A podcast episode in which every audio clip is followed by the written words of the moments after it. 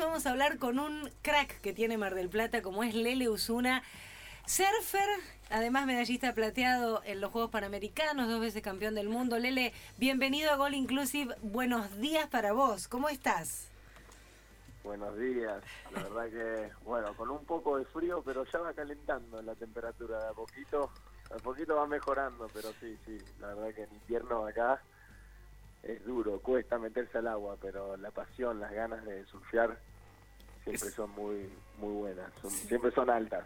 Aparte yo digo, ¿no? Porque mucha gente dice, ah, bueno, pero se meten con esos trajes. Bueno, eh, eh, mis hermanos, mm, sabemos que, hacen surf y demás, que cuando te metes el primer la primera zambullida, te, te duele del frío, por más que tengas el traje puesto. Sí, no, la primera, la primera siempre cuesta un montón. Lo que cuesta también es cambiarse, con el frío que hace, ponerse todo el equipamiento es lo que más cuesta. Pero una vez que entras, entras al agua, ya agarras una ola, entras un poco en calor, ya pasa rápido el frío, ¿viste? Es como bueno, es cuando te metes el chapullón en verano, ¿no? El primero siempre tenés que tenés que hacerlo corriendo, digamos, ¿no? Sí, sí, obvio. Pero eh, igual con todo el traje y eso, lo que te agarra frío después de una hora y media, dos en el agua, ¿Sí? máximo dos en el agua, las manos, los pies se te congelan. Sí, no, se te congelan, la verdad que sentís mucho frío. La cabeza, nosotros usamos todo, ¿no? Capucha, guantes, botas, todo. Claro. Pero se siente igual. Tirar muchas olas, también te, la cabeza te duele mucho. Después es como, como cuando comes un helado frío y te agarra ese, ¿no? ese dolor de cabeza. Y bueno, y tenés que seguir comiendo el helado. Lele, ¿qué fue, qué fueron los panamericanos para vos? Era, a ver, era un eh, primero una primera vez y después era eh, era uno de los deportes que clasificaba Ah, tengo entendido que el primero clasificaba a Tokio 2020, es así, ¿no?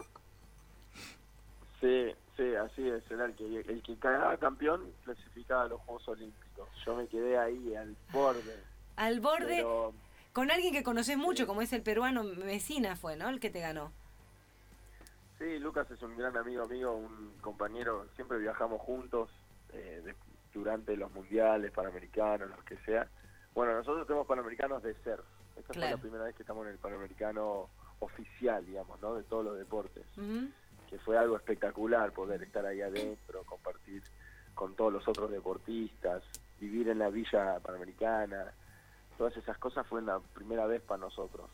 Fue increíble. Pero bueno, como estamos hablando, llegar a esa final ya fue un resultado increíble, ¿no? Yo ya estaba, salí del agua, obvio, con un poco de bronca por no haber ganado la, la dorada, ¿no? Por quedar primero por tan poco también, que era 0.20 centésimas. Sí, sí, tremendo.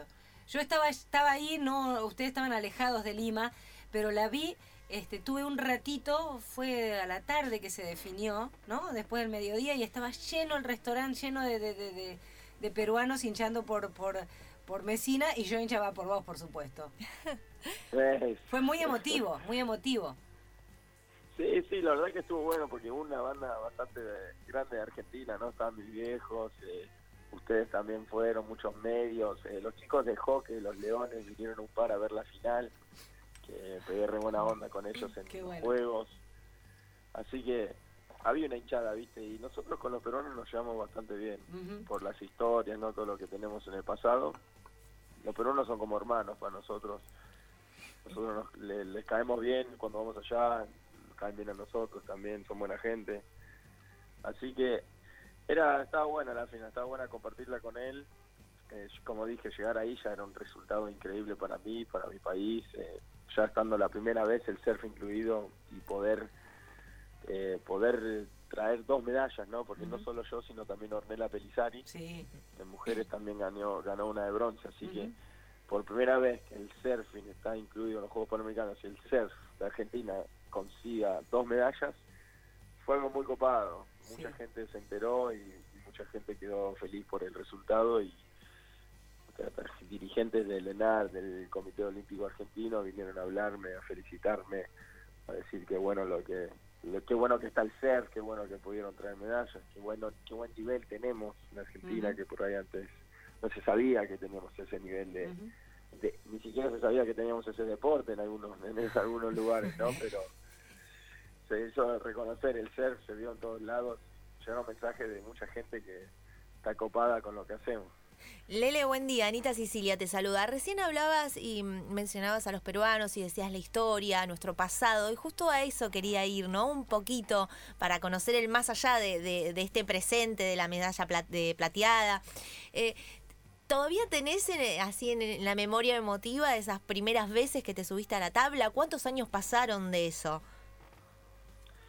Sí, mira, yo tengo 31 años, empecé a sufrir a los más o menos 8, 9 por ahí así ya pasaron más de 20 años que estoy arriba de la tabla. un estilo de vida ya. ya soy un veterano surfeando. ¿Y, ¿Y, las mejores aguas que, que, has enfrentado o que, que, has disfrutado, no sé, la mejor ola, ¿eso, eso queda o, es tanto y son tantos los años que, que uno ya se pierde entre el mar, digamos, entre las aguas? Yo me acuerdo todas, yo me acuerdo todas las olas. Las competencias, las olas, las sesiones es, es re loco porque te las acordás todas. ¿Sí? ¿Hay, hay ahí como una especie de un registro escrito o no? Son, son rapidísimas porque arriba de una hora no están más de segundos. Claro. No corres un minuto arriba de una ola, son segundos, en verdad. Y pasa tan rápido. Mi mejor ola que agarré fue el 31 de enero del 2012. Mirá que, bien registrado. bien registrado. Y nada, no, no, duró nada, duró 10, menos de 10 segundos duró, pero fue un tubo gigante donde una ola de 5, 4, 5 metros, uh. la bajé y me, metí, y me metí adentro de un tubo y la ola, bueno, sifoneó, me como que sifonea cuando tiene mucha presión, es como agua agua presión que te, escupe de adentro del tubo y te saca, a veces te saca volando. ¿Dónde fue esto? Y esto fue en las aguas de Hawái. Ah, tranqui, claro, divino. Como aparte como para no acordarte, ¿no? No, tal cual, esos lugares es, increíble. Ahí es uno de los lugares más lindos para ir a surfear, no solo por bueno el color y el paraíso, sino las olas que producen ahí en la isla son increíbles. Vienen olones de puede cambiar de, viste, en una hora puede estar a la mañana dos, un metro. A mí me contás y yo estoy en un estado de pánico acá sentada, te cuento. Yo estoy tipo nivel ataque de pánico. me imagino ese tubo a presión y me muero es espectacular. Eso lo, eso es lo más lindo que tiene nuestro deporte. Es justo esa, digamos, maniobra, ¿no? Es poder entrar al tubo, a la caverna, al cuevo, al green room. Le dicen miles de cosas. No tienen miles de nombres. Claro, claro. Pero es como estar, ¿viste? Alguna vez te paraste atrás de una catarata y sentís el ruido ese. Sí. Sí, con el botecito, las cataratas de Iguazú, ¿viste? Pasás por ahí. Es lo más, lo más cercano que estuve. Ahí está, bueno, por el tubo de las cataratas. Algo así, bien, gracias. Siempre cuento que los marplatenses, es raro que, o sea, los, marplatenses, los que viven ahí, eh, hacen surf. Alguna vez te subiste a una tabla. Mi hermano, yo, ¿a Horacio lo conoces? ¿A Horacio Ley González, Lele? Sí, sí, bueno, mi hermano este, se casó. Cuando se casó, la lleva a la mujer y le dice, ¿dónde nos vamos de vacaciones? Nos vamos a Hawái. Qué lindo. Divino, la mujer chocha, pero casi viene casi se divorcia porque claro, la primera vez que entra al mar con la tabla Volvió seis horas después la mujer en la playa esperándolo, lo quería matar. No, claro, me divorcié, te digo.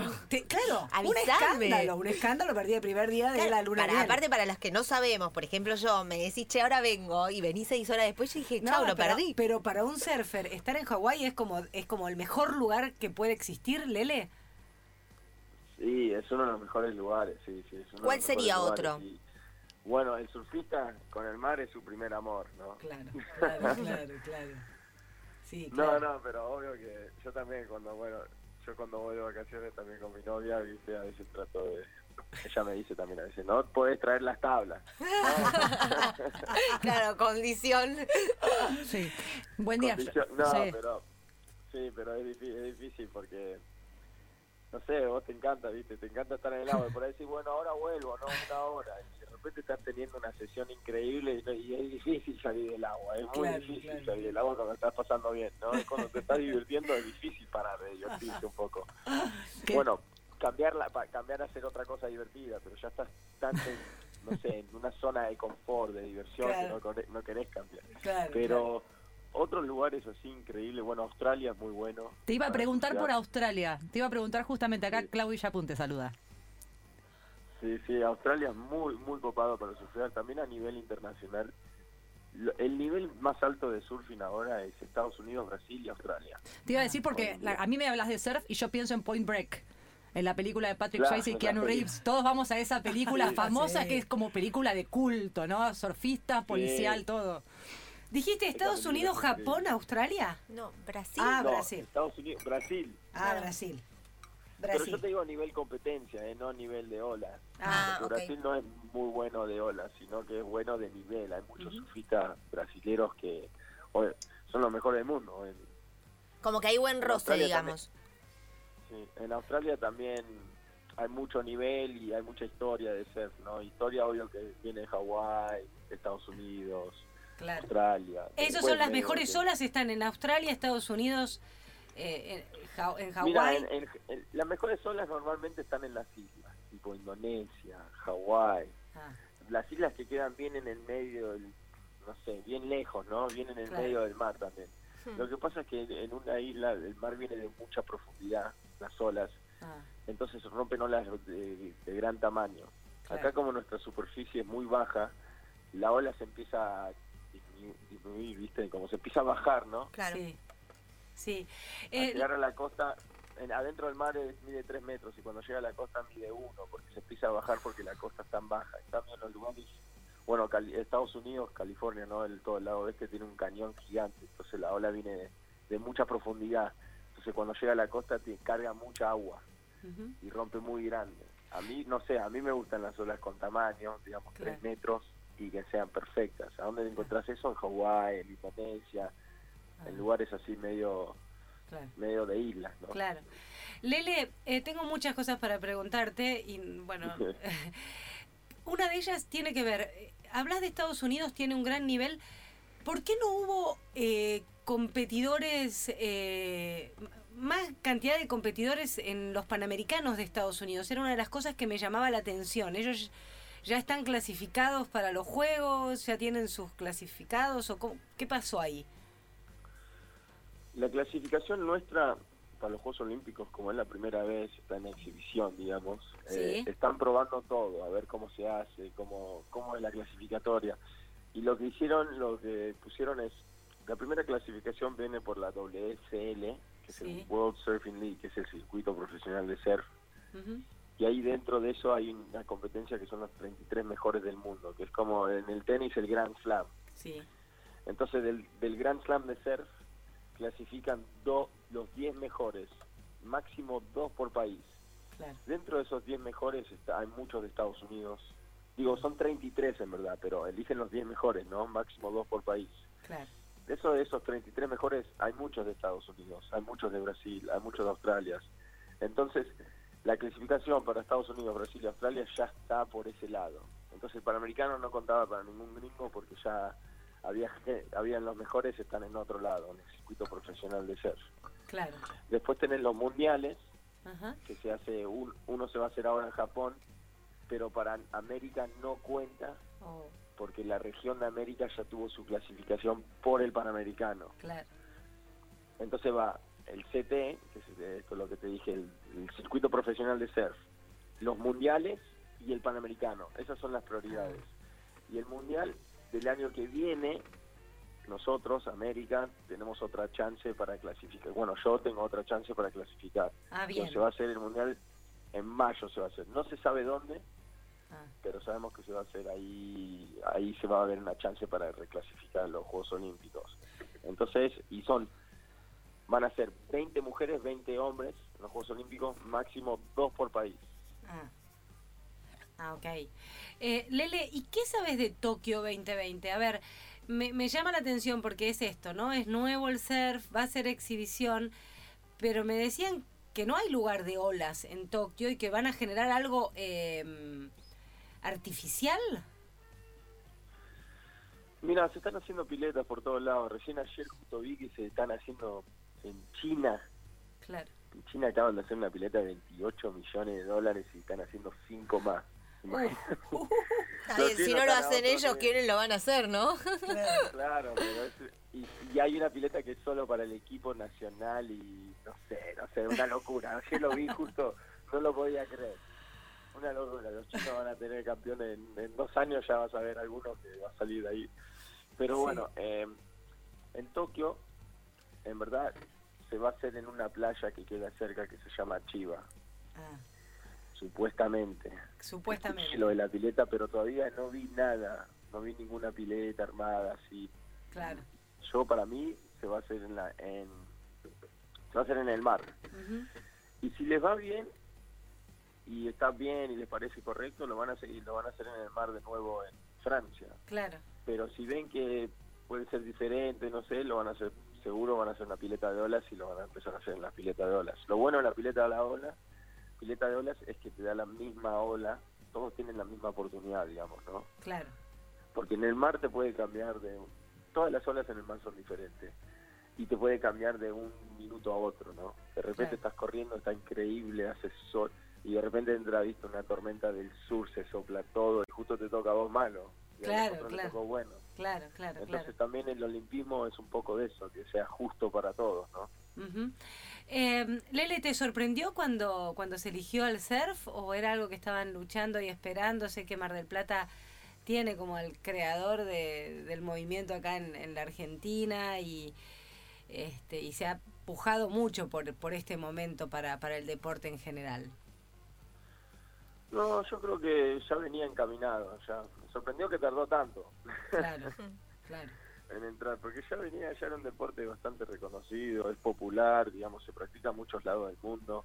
Por ahí que se practica mucho más que otros deportes que ya están, ¿no? Claro. Dentro de los Juegos Panamericanos, pero bueno, esos deportes que ya están dentro de los Juegos Panamericanos tienen más historia que el surf. El surf es un deporte bastante nuevo al lado de los otros que, que ya están en los Juegos Olímpicos, Juegos Panamericanos, pero bueno, Fernando Aguerre pudo meter el surfing en los Juegos Olímpicos. Fernando Aguerre de Mar del Plata era, que Sí. era el dueño de RIF y Sí. es el presidente de la ISA también, presidente del International Surfing Association, que son los mundiales, que también es clasificatorio para los Juegos Olímpicos. Él es el que metió el surfing en los Juegos Olímpicos. Le costó 25 años para meterlo y lo pudo lograr. Y desde, desde que pasó eso, empezaron a meter, bueno, empezaron a vernos otros ojos, ¿no? Empezaron a meternos en competencias como esta, los Juegos Panamericanos, los Juegos Olímpicos. Tenemos otro apoyo. Eh, mucha gente se está acercando que antes por ahí no se acercaba, ¿no? Para ayudarnos. Más profesional, digamos, ¿no? Sí. Estamos hablando con Lele Usuna, medallista plateado de surf en los Juegos Panamericanos 2019 de Lima. Eh, Lele, pensaba, te voy a dar como dos opciones para no, mm, no encerrarte tanto. Eh, de cara a lo que falta del año o quizá pensando en 2020, eh, ¿cuál es el próximo objetivo? ¿Con la tabla en el agua o sin la tabla? O, mm, objetivo, sueño que, que tenés ahí en mente. Muy bien, ¿eh? Me gustó. Napá, ¿viste? Bien. Bueno, objetivo personal, estoy tratando de meter surfing en, en los colegios de, de Plata. Opa, mira qué bueno. secreto, pero bueno, ya lo dejé. ya Tenemos la radio, primicia, te digo. Qué bueno, Lele, me encanta. Sí, estoy tratando de meterlo como un taller, no un taller, no digamos, no como obligatorio, pero un taller que los chicos pueden elegir para... Hay mucha gente acá que vive en Mar del Plata y le da la, la espalda al mar. Claro. Yo lo que quiero hacer es a través del deporte, no del surf, por eso se llama surf educativo, surf education, surfen se llama, Claro, claro. pero tratar de acercarlos y bueno, no por el surfing, sino también por el medio ambiente, las corrientes, todo lo que puede pasar en el mar, las piedras, eh, geografía, historia, y enseñarles un poco de todo eso también, eh, RCP, todo lo que se necesita saber para, bueno, que los, los padres también tengan esa confianza que el nene ya sabe nadar, sabe las corrientes, sabe leer las banderas, sabe que siempre tiene que estar acompañado. Miles de cosas que se pueden aprender. Y bueno, también obvio que aplicar el surfing como herramienta diversión también para que los chicos se copen y, y que puedan acercarse al mar y bueno, esa es la idea. Yo tengo una escuela de surf acá en Playa Grande, así que ya doy mis clases, pero ahora poder introducirlo más a lo que es eh, los colegios escolares. Qué bueno. Y, y a nivel con tabla, Sí. en el agua. en el agua, eh, ahora me voy a Europa, me voy de, de coach, por primera vez voy a viajar y voy a ser un coach por primera vez a, a mi amiga, gran compañera y surfista de acá de Argentina, Josefina Né. Qué Voy a bien. coacharla en un torneo, así que también tomando un poco eso, pero Nuevo desafío. Yo, sé. yo quiero seguir, obvio que compitiendo, quiero seguir tratando de clasificar a los Juegos Olímpicos y sigo a full con lo mío, ¿no? Que la competencia, los torneos, los mundiales, el circuito, el panamericano, sudamericano, todo lo que se presente le voy a dar, pero está buena esta oportunidad, voy a ir primera vez como coach, así que esa experiencia está linda, está bueno, y de ahí nos vamos al mundial en Japón. Así que, mira, del 30 al 4 de septiembre estoy en España, en Galicia, Coruña, que es el norte de España, Sí. coachando a mi amiga por una semana y ahí nos vamos los dos para Japón a representar a Argentina en el mundial. Que este Bien. mundial no es clasificatorio, pero es muy importante quedar bien. ¿Por qué? Así el año que viene no nos toca tan difícil Claro. de inicio. Ah, Claro, claro.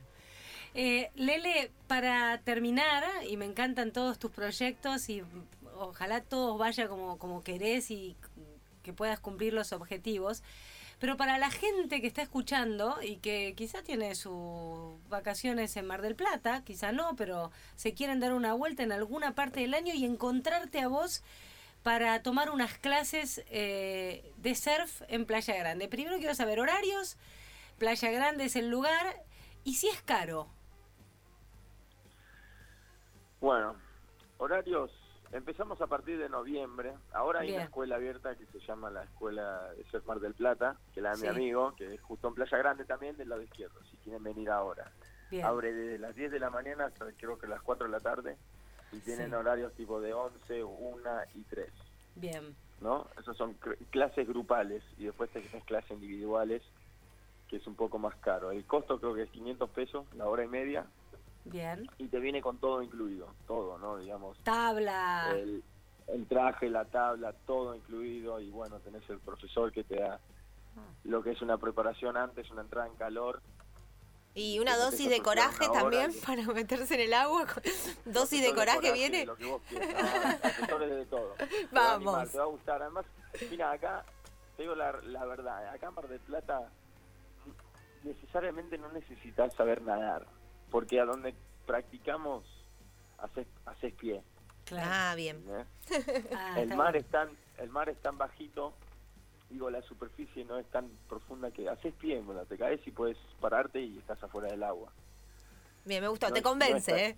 Te convence, te Te persuade. convence, ¿no? No pasa nada, además no es tan fuerte la ola.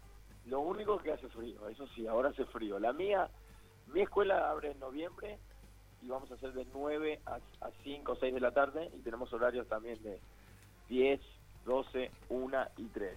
Las clases grupales. Yo tengo un Instagram que se llama arroba Cuba Surf Club, Cuba con Q, Sí. Q-U-B-A, Surf Club. Bien.